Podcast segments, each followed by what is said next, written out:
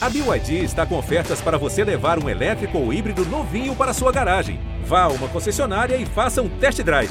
BYD, construa seus sonhos. Eu tenho uma notícia ruim, uma boa e uma mais ou menos. A notícia mais ou menos é que a notícia ruim é velha. No Brasil, lê-se pouco. Só 56% dos brasileiros têm o hábito da leitura. A boa notícia é que a maioria dos leitores brasileiros é jovem, pré-adolescentes e crianças. Ah, e tem mais uma notícia boa, ótima. Um sujeito que há mais de cinco décadas forma gerações e gerações de leitores acaba de lançar suas memórias. Vamos receber e celebrar o criador da Turma da Mônica, Maurício de Souza. Gente, sou só eu ou todo mundo fica arrepiado quando vê esse cara assim? Paz, mas é um- uma vida, são vidas que passam na cabeça. Falar em vida, tá aqui a sua vida agora. Autobiografia, a história que não está no gibi, uma história cheia de revelações, surpresas, emocionante. De onde veio essa necessidade de, de uma autobiografia, Maurício? Há uns anos atrás, alguns amigos meus, jornalistas, ameaçaram escrever uma biografia, ah, vamos dizer, não autorizada. Amigos? Amigos. Muito oh, amigos. Muito amigos. É. E eu fiquei meio temeroso, né? O que, que vai sair daí? E eram mais de um. Estavam brigando para ver quem fazia, outro fazia. Não, eu também vou fazer uma, também vou fazer uma. Falei, vai, vai dar bode, vai dar problema. Daí eu comecei a escrever umas crônicas para um jornal de Mogi das Cruzes, um jornal que eu já tinha colaborado com eles, para contar algumas histórias da minha vida, da infância, da juventude, da profissão, para eu deixar em crônicas a minha verdadezinha, a minha verdade oficial. Se fica, fizessem pesquisas, iam buscar nessas pílulas que eu escrevia semanalmente a, a minha biografia em pílulas. Fiz umas 300 crônicas. E eu falei, "Mas por que não? Por que não eu cuidar disso? E quando eu estava pensando nisso, a editora assistente do Rio de Janeiro, meu amigo ah, Marcos, Mais e Marcos, é. é, o Marcos me procurou, Maurício, que tal? Lá, lá, lá, lá, lá. Eu falei, é, acho que estou na idade, eu estou com ainda memória para lembrar das coisas, é bom a gente cuidar disso logo. E começamos a trabalhar, ele indicou um jornalista para me acompanhar É, o- na pesquisa, o Luiz Colombini. Eram conversações. Ele gravava, e dessas gravações ele foi tirando E foi, detalhes. e foi bom, assim, porque às vezes é, é sofrido, às vezes. Não, não, foi muito gostoso. Que sofrido, eu nunca sofri. Imagina, o que é isso, rapaz? Eu passei. É um homem que chega aos 81 anos e fala, eu nunca sofri.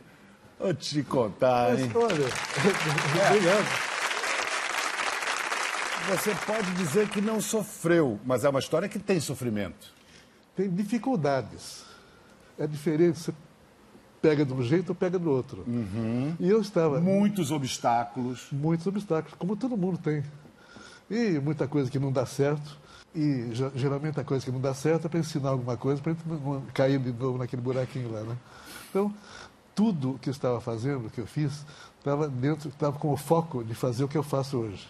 Já tinha, eu queria fazer história em quadrinhos, queria criar personagens, queria Desde bem jovem você se Desde encasquetou criança. com- desde criança. Criança. Encasquetou Desde que eu com peguei um livro, lá com meus 4, 5 anos, passei numa lata de lixo e olhei que tinha um gibi, isso, é. é, um gibi meio arrebentado ali, peguei o livro e falei, nossa, que bacana, que bonito. tá? Você foi uma criança leitora, então? Você... Fui, aprendi a ler no gibi com 4, 5 anos e desde aquele intento, eu, tempo eu pensava, vou fazer isso daqui. Quando eu crescer, eu quero desenhar, quero fazer historinha, quero criar personagem.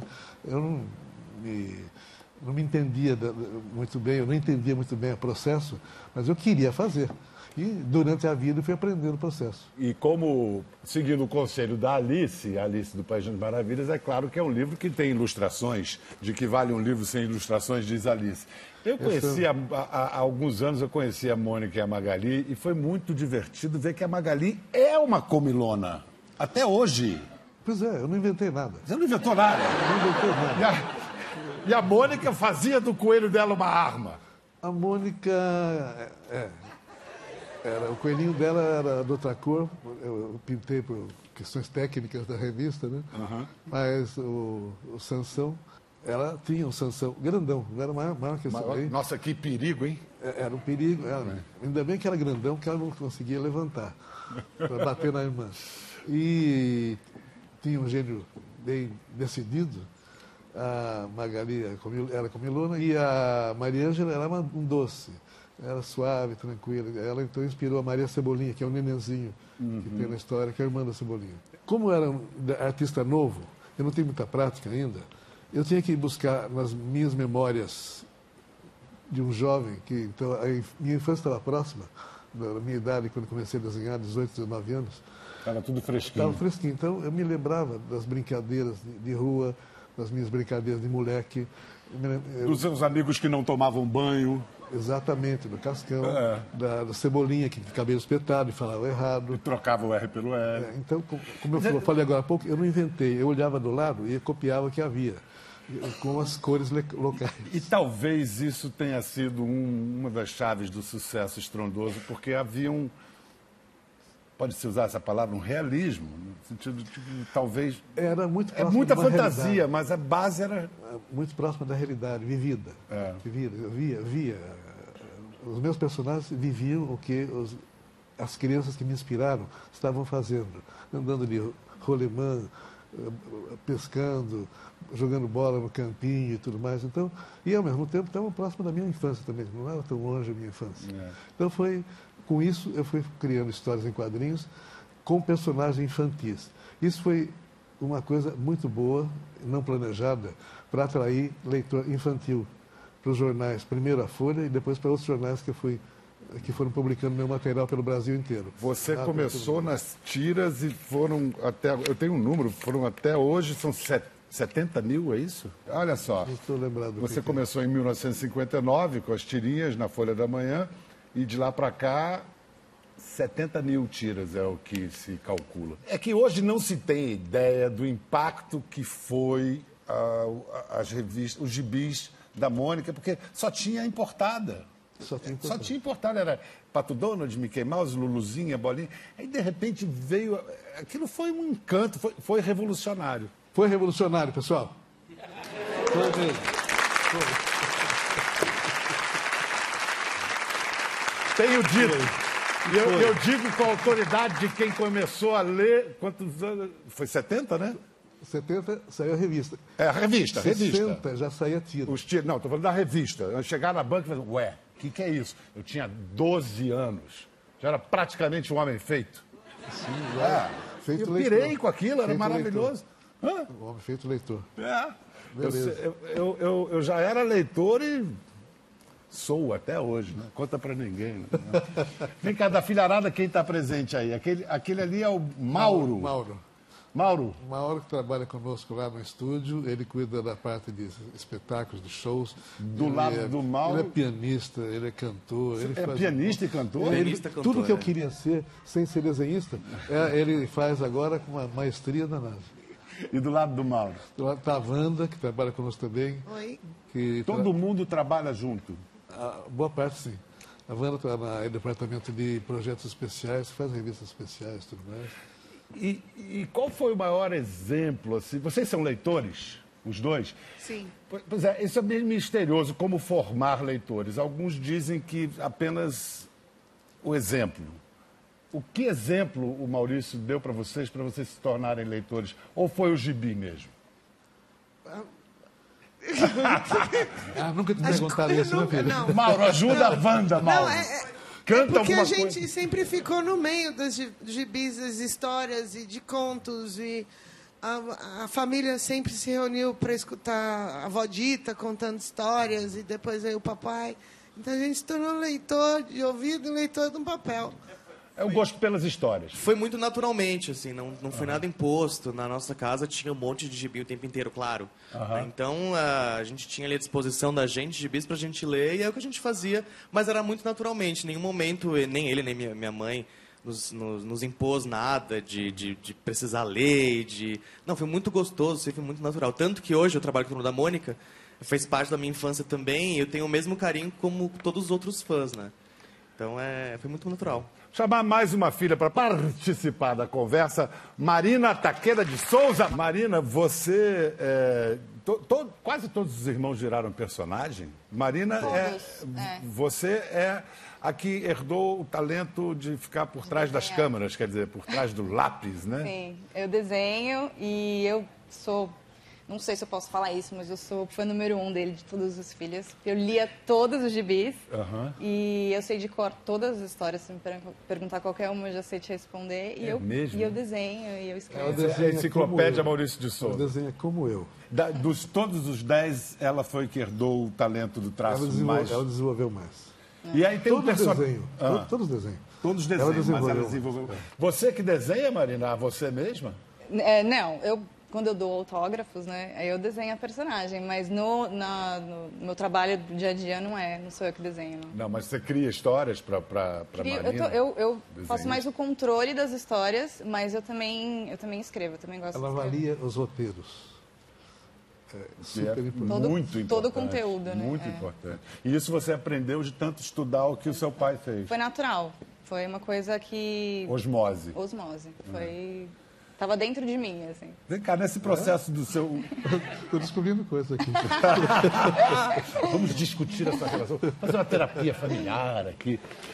No processo de escrever as memórias, aconteceu alguma coisa notável com seu pai? Você percebeu alguma coisa? Ele ficou. Posso contar? Lógico, é o programa do Bial, minha filha. Pode, Pode, deve contar. Não, na mais agora que verdade- deixou a gente curiosíssimo. Na verdade, o meu pai, é, eu convivo com ele diariamente, assim, eu tenho essa honra de vê-lo todos os dias. E a gente, como a gente divide muito o carro, ele me conta histórias todos os dias da vida dele. E, e cada dia tem uma história diferente. É um, é um absurdo. Eu sempre dou risada. Mesmo que ele repita a história, ele conta de uma forma diferente. E é tudo verdade. Tudo Lógico. verdade. sempre Juro, juro, verdade. filha.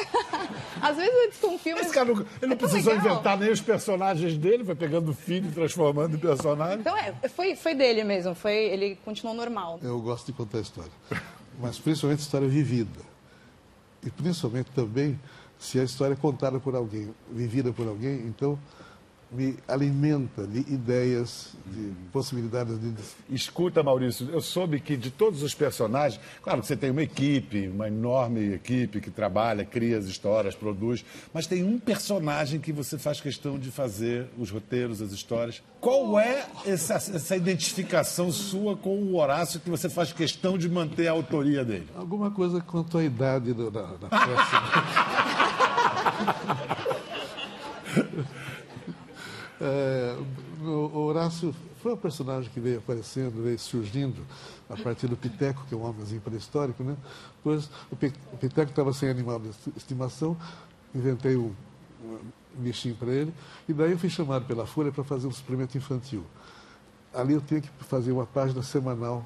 Falei, bem, o que, que eu vou propor? Eu já estou usando a turma na Mônica de um lado, o Piteco do outro lado, e me surgiu a ideia, depois que eu me lembrei de um cartaz que eu fiz na escola para um baile da- do, do Grêmio, baseado num amigo meu, o formato de um amigo meu, a forma dele, no corpo dele, eu desenhei um dinossauro.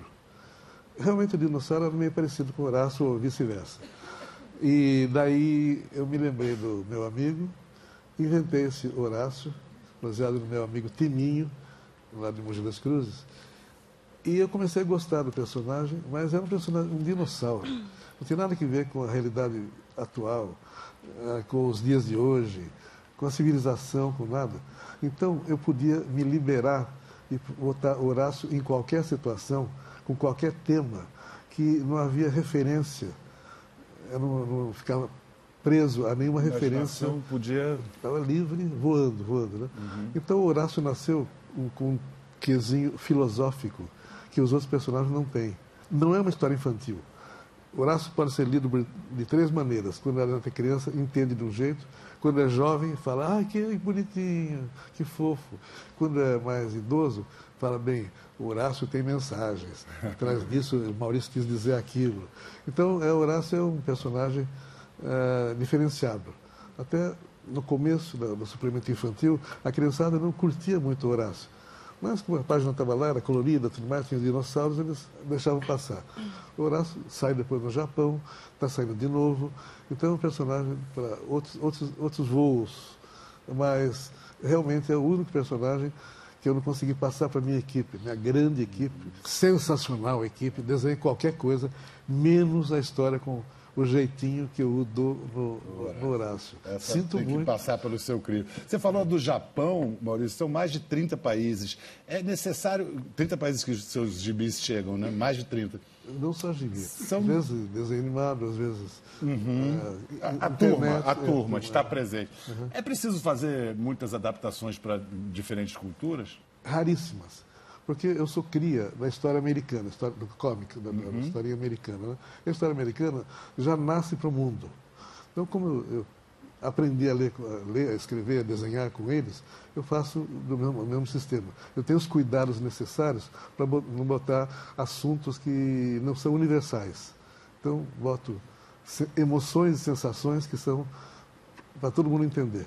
Agora, de, um- de uns tempos para cá, vocês vêm investindo na turma da Mônica jovem.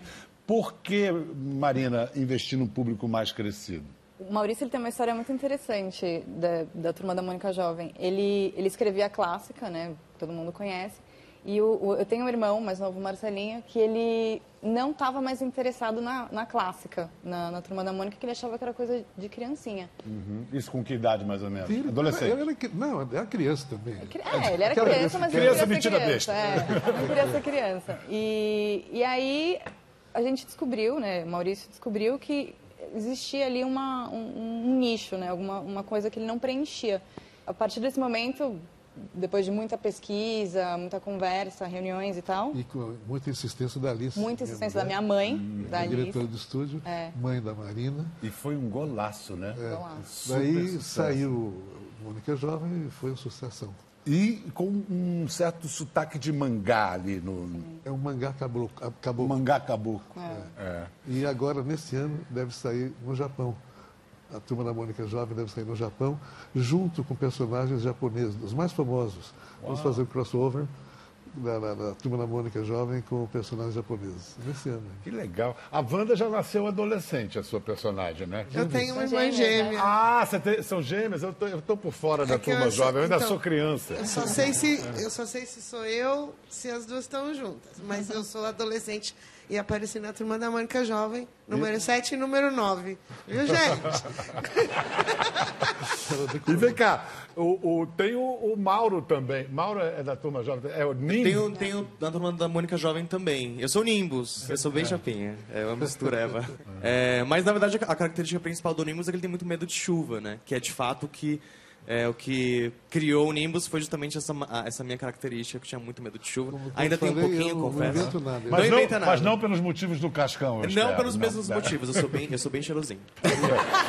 As, as- as pesquisas indicam, a gente falou mais no início do programa sobre que a maioria dos leitores brasileiros são crianças e pré-adolescentes, mas a partir dos 14 anos os adolescentes passam a ler menos. Aí talvez daí a importância dessa investida da Mônica Jovem, da turma da Mônica Jovem, e dos livros de nossa próxima convidada. Depois do intervalo, tem Talita Rebouças. Já já.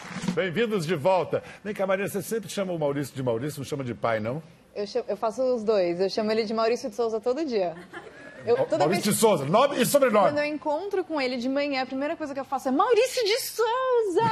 Você aqui! É, gente, eu- ela- ela precisa me lembrar. Eu preciso sentir É, aquela você coisa. é o Maurício. Eu sou o Maurício de Souza. Tudo indica que eu sou o Maurício de Souza. Que legal. Olha, certamente que ela foi leitora da Turma da Mônica. Cresceu, apareceu e como apareceu. Já vendeu mais de 2 milhões de exemplares de seus 22 livros. Falou em sucesso e empatia com adolescentes. Falou em Talita Rebouças. Além de best-seller, é lindona, né? Ah, É maquiagem. gata. Vem cá, Thalita, na sua formação como leitora, qual foi o papel dos gibis do, do Maurício? Ele foi tudo na minha vida. Eu comecei a ler realmente por causa dele. Eu tinha conta no jornaleiro para ler. Eu ficava esperando. E quando eram as férias, que eram aqueles almanaques, tem os almanaques ainda, né? Ficava arrasada, eu ficava economizando para não acabar, entendeu? E eu amava, eu era viciada. Chico Bento, dessa, esse povo, né? E você acha que isso ajudou a formar a escritora, no sentido. Porque tem uma coisa é, além da arte, e da fluidez da história, os roteiros são brilhantes, né? São. Você quer, você se identifica com aqueles personagens, você quer ser amiga deles, né? Eu queria ser, eu queria morar com o Chico Bento, eu queria namorar o Chico Bento, tinha um pouco de ciúme da Rosinha e tal.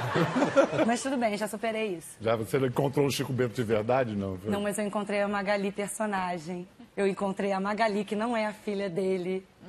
Eu tava no estúdio. Eu tava. Foi a coisa mais linda, gente. Aí você deu uma melancia pra ela. Não, eu dei um grito. Porque imagina, entendeu? Você pensa assim, Mickey, quem é Mickey? Mas de repente surge aquela figura vestida de amarelo com uma, massa, com uma melancia na mão e o Maurício me mostrando o estúdio e eu fazendo a escritora séria, prestando atenção. Daqui a pouco eu vejo Magali. Magali! Gente, eu juro, eu virei uma criança de novo, porque aquela personagem tava na minha vida inteira. E aí esse menino fofo falou, acho que era o Mauro. Cadê o Mauro? Era você, não Mauro, tava? aí. Porque ele viu que eu fiquei bem alterada com a presença da Magali. E aí ele falou, Mauro, Mônica e Cebolinha estão aí ainda? Olha essa frase, gente. Aí ele, tão. Chama pra conhecer a Thalita. Ah, E eles foram falar comigo. Desculpa aí, ele sabe é, meu pessoal, nome. Tem que respeitar. Bial, não é? Ah, total, total. Escuta, Thalita, mas como escritora, você é, começou já mirando nos, nos adolescentes. É, por quê? Foram eles que te escolheram? Foi uma, uma decisão assim de mercado? Qual foi essa? Olha, foi uma decisão depois, porque o primeiro livro que eu escrevi se chama Traição entre Amigas. E era de uma editora pequenininha que eh, me, me encomendou um livro para jovens adultos. Povo de 18 a 25, e eles me deram um tema revista nova, que tem a traição, que tem a não sei o quê. Eu falei, tinha comigo. E aí botei, bolei a história. E é uma história que é forte, é uma, a minha melhor amiga, né, duas melhores amigas, uma fica com o namorado da outra, a partir dessa traição, a Você vida tinha delas... que idade, desculpa? 25. E, até então não tinha escrito nada assim? de- Nada, não tinha nada. E aí eu fiz esse livro e, para minha surpresa, quem gostou do livro foi a galerinha de 11, 12, 13, 14, que começou a falar: Cara, obrigada por escrever pra gente, obrigada por entender a gente. E eu falava: Não entendo vocês.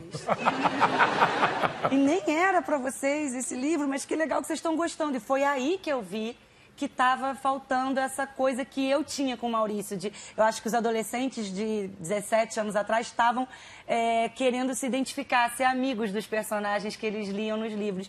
E aí eu fiz o Tudo por um Popstar e aí depois de... Porque quando eu vi... Quer dizer, tava, tava faltando você. Ah, que bonitinho. É verdade. Ah, Ela pegou um nicho. Pegou um nicho. Eu peguei o nicho ali, eu tive muita sorte, porque realmente estava começando o fenômeno Harry Potter.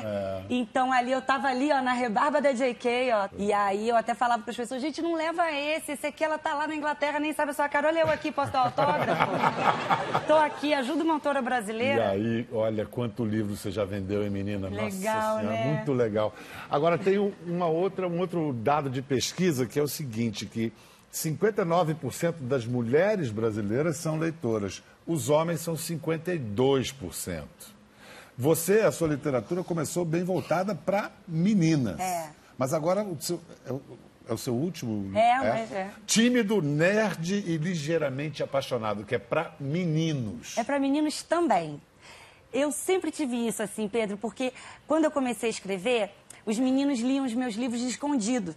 Escondidos. Eles iam, sabe, ah, porque a capa era feminina e tal. E, eu, e aí eu ia nas escolas e aí os meninos falavam, pô, faz um livro menos rosinha aí, vai. E eu falava, Para eu poder "Poxa, sair do armário, né? é.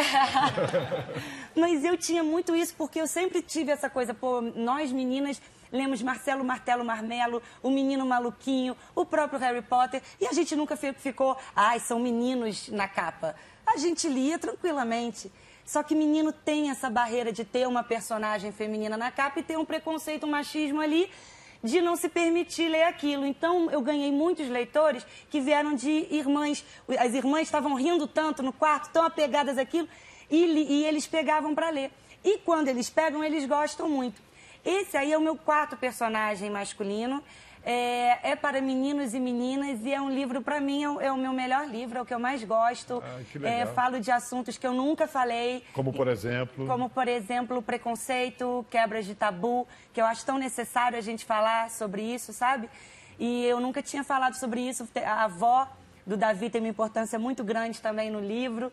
E é um livro que é uma série, né? Antes veio a Confissões de uma Garota Uhum. Excluída, mal amada e um pouco dramática. Agora esse, de- é- eu estou decorando ainda. Mas vem cá, você acha que os adolescentes estão lendo mais no Brasil? Estão lendo muito, estão lendo muito. E, e a prova disso, assim, é muito legal, Biel, assim, as minhas tardes de autógrafo. Tem, assim, a menina de 11, 12, que está indo pro terceiro livro meu, e tem a menina de 25 com filhinha no colo, Ah, que sabe? legal. é o máximo, que pede para autografar pra filhinha. Seguindo as trilhas de Maurício de Souza. É. Entre os, os seus os leitores da Mônica, Marina, Maurício, também há um predomínio de meninas? Tem mais meninas que meninos? Da, da jovem, sim, da turma da Mônica Jovem. Do- das crianças, não necessariamente. Não, a clássica todo mundo lê. É, vovô, vovó, papai, mamãe e os filhinhos. E Estou na terceira, quarta geração quarta de geração. leitores. É muita coisa. já. É muita coisa. Quer dizer, quarta geração dá para bisavó né, levar o bisneto para. De vez em quando eu estou num lugar, chega uma pessoa e fala para mim, ô, eu sou seu leitor, desde criança, aprendi a ler no seu gibi e tudo mais. E eu começo a olhar para a pessoa, vejo a largura, a altura, a barba, o cabelo branco. Eu fico olhando, procurando espelho para me ver como é que eu estou depois daquilo. Pô, como, como, esse, como o meu público envelheceu, né? Meus leitores envelheceram tanto. né? Ai, mas isso é muito curioso. Você sabe que outro dia foi uma pessoa tirar. Eu amo fazer exame, né? Então eu fico empolgada, gosto de mostrar a veia boa, que é Como essa assim? aqui. Eu gosto de fazer exame, eu tenho isso. Eu gosto de fazer exame pra saber da minha vida, ué, gente, como é que tá? Ah, Aham. Aí ela chegou e foi tão bonitinha porque ela tava, tipo, nervosinha, porque ela leu todos os meus livros. Olha como já cresceu, virou isso. Pessoa seríssima, que fura sangue, né, pra veia da gente. E que bom que gostava de mim, não ficou nervosa. não Ai, tô gostasse- nervosa, pelo amor de Deus, você não fica nervosa, não. Assim. Imagina a pessoa que treme na hora, mas eu fiquei tudo, toda lisonjeada de ter uma pessoa que tira sangue e que leu meus livros. Juro. Demais, né? Uma honra. Você acha que o seu, o, o seu público vai amadurecer também, como o, o Maurício vem fazendo, vai amadurecer com você? Você vai começar a escrever cada vez mais para faixas etárias? Eu acho que sim. Eu acho esse- essa série Confissões, elas, os personagens já têm 15, 16 e o próximo vai ter 17. Eh, no fim do ano que vem vai vir um, um personagem aí um pouquinho mais velho. Tem plano, tem um plano também de fazer uma chick-lit aí com personagens com romances e tal. É, mas tem um livro para criança. Ah, é tão bom escrever, né, Maurício? A gente fica brincando Você ali. acha mesmo? Eu acho. Eu acho. Não, escrever, eu. Eu acho uma pedreira, eu acho bom ter escrito. É. Você gosta de escrever mesmo? Nossa, eu gosto de escrever. O meu namorado, ele tira umas fotos minhas no computador que eu tô assim, ó. e ele fala, cara, e eu não me toco que eu tô assim. É, Você quer essa coisa. Olha como eu me divirto fazendo aquilo. Eu não, eu não tô nem percebendo como eu tô rindo. Pra mim, realmente é a melhor coisa da vida. E Maurício, você também é Quando eu assim? estava escrevendo história, desenhando, né? Sem perceber, eu fazia os trejeitos, os- As expressões. as expressões do meu personagem. Os meus colegas de estúdio ficavam olhando, fotografando, gozando com a minha cara depois. Faz cara de Horácio, então. Muito bom. De... Essa foi fácil, né? Num instante, assim, na hora. Maurício também lançou no YouTube alguns desenhos com uma linguagem diferente. É o Mônica Toy. Essa série de pequenos filmes, estão, começaram aos três anos, produzido nos nossos estúdios, por um único desenhista, animador, inclusive a- as- o som é todo feito por ele com a boca dele. Tudo. Caramba, que talento. Talento. É um dos meus melhores, os mais antigos e melhores E é um sucessaço?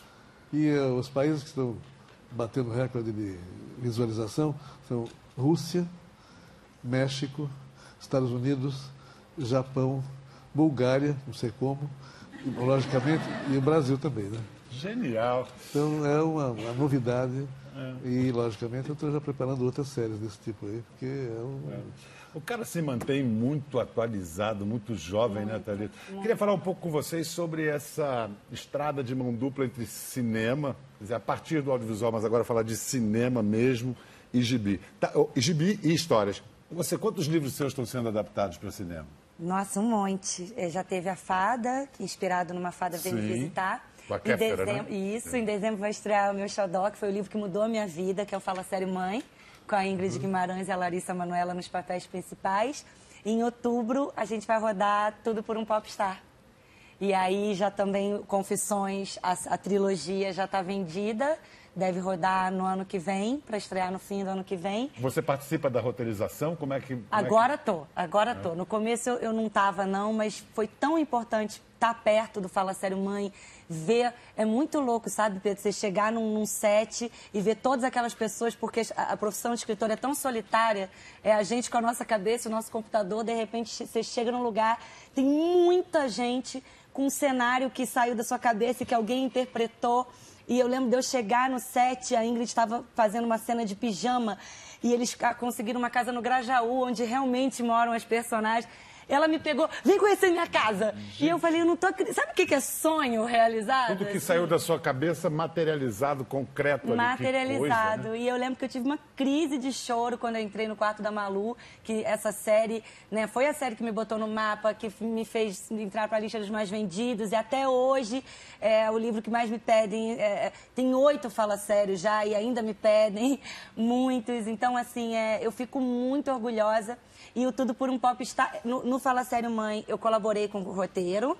E no Tudo por um Popstar eu tô assinando o roteiro com a Dada Coelho, sua amiga. claro. Paulo Cursino ali dando uma supervisionada na gente. Legal. Tô muito feliz. Marina, você pode falar sobre o projeto de transformar, fazer um filme em live action, como se diz? Quer dizer, a turma da Mônica, mas com atores, em Sim. carne e osso e tudo. Que perigo, eu, eu tenho medíssimo disso. É, mas é, é uma coisa que deixa todo mundo muito curioso, né? É, vai ser um sonho realizado ver né, a, a Moniquinha, o Cebolinha, o E Cas- fazer esse casting, fazer esse elenco. É, Pois é. é, e é Estamos é uma buscando, bela estamos fazendo a seleção já. Para quando é, Marina? Pra Ano quando que, que é? ano que vem. Ano que vem? Ano que vem? Filmar o ano que vem ou está pronto o ano que vem? Estará pronto ano que vem. Vamos começar ainda neste ano. Sim. E, em seguida, a Turma da Mônica Jovem. Então, nós vamos também fazer a busca dos personagens Mas ao também vivo. em- com gente, atores e tudo? Sim. Então, é um... O céu, é, o céu não é o limite. Talita, você se orgulha de viver de literatura? Me orgulho. Tenho maior orgulho. Até porque foi tão difícil, sabe? Foi tão. Ninguém acreditava, tipo, ah, ninguém lê nesse país. E eu tô tão feliz de estar nesse programa com esse gênio, esse ídolo. E eu tenho um livro com esse cara, né? Assim, que Marina que deu a ideia, inclusive. Então, quando falava, eu falei, gente, é, eu- olha, aí, olha o que, que a literatura me proporcionou. Ter um livro com Maurício de Souza. Pronto, zerei a vida, acabei. Não. E essa parceria, vocês aqui hoje falando da formação de leitores no Brasil, isso é, motivo de orgulho para mim, para Exato, todos nós. Porque a frase que eu mais escuto é adolescente não lê. Gente, não dá mais para falar isso. Cada vez adolescente está lendo mais e a internet só ajuda. Fanfic para lá, fanfic para cá. São os blogs com resenhas, com tudo. Gente, adolescente nunca leu tanto e eu fico tão feliz. Maurício, no, no- no seu livro, você, em alguns momentos da sua vida, você foi chamado de teimoso. Depois que as coisas que você fez vingaram, a teimosia ganhou outro nome? Perseverança. Perseverante, é. É verdade. assim. Perseverança. Eu sou tanto isso que até esqueço que eu sou.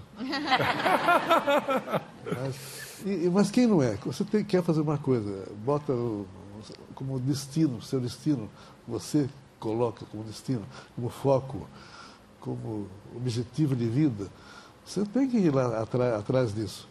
Tem que duvidar de quem quer que fale, não, não vai dar certo, como falaram para mim no começo, quando eu fui buscar um lugar ao sol como desenhista na Folha na primeira vez, o diretor de arte falou, Maurício, não, falou não, menino, ele me chamou de menino, eu era um garotão, eu tinha 18 anos, menino, faz outra coisa na, na vida, desenho não dá futuro ah, e não dá dinheiro, tá?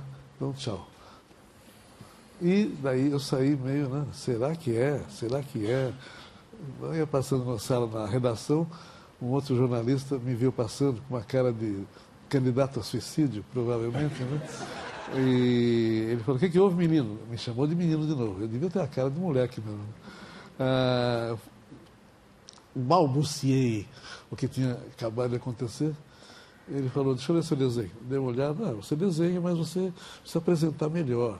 Talvez você tenha apresentado mal para uma pessoa errada. Faz o seguinte, entre no jornal, faz amizade, conheça mais gente e daqui a algum tempo você volta com o material seu um pouquinho mais aperfeiçoado e você vai ter outra resposta, provavelmente. Eu fiz isso. E o resto é história. E o né? resto é história em quadrinhos. Cara, que pai que você tem, hein, Marina? Olha. Honra.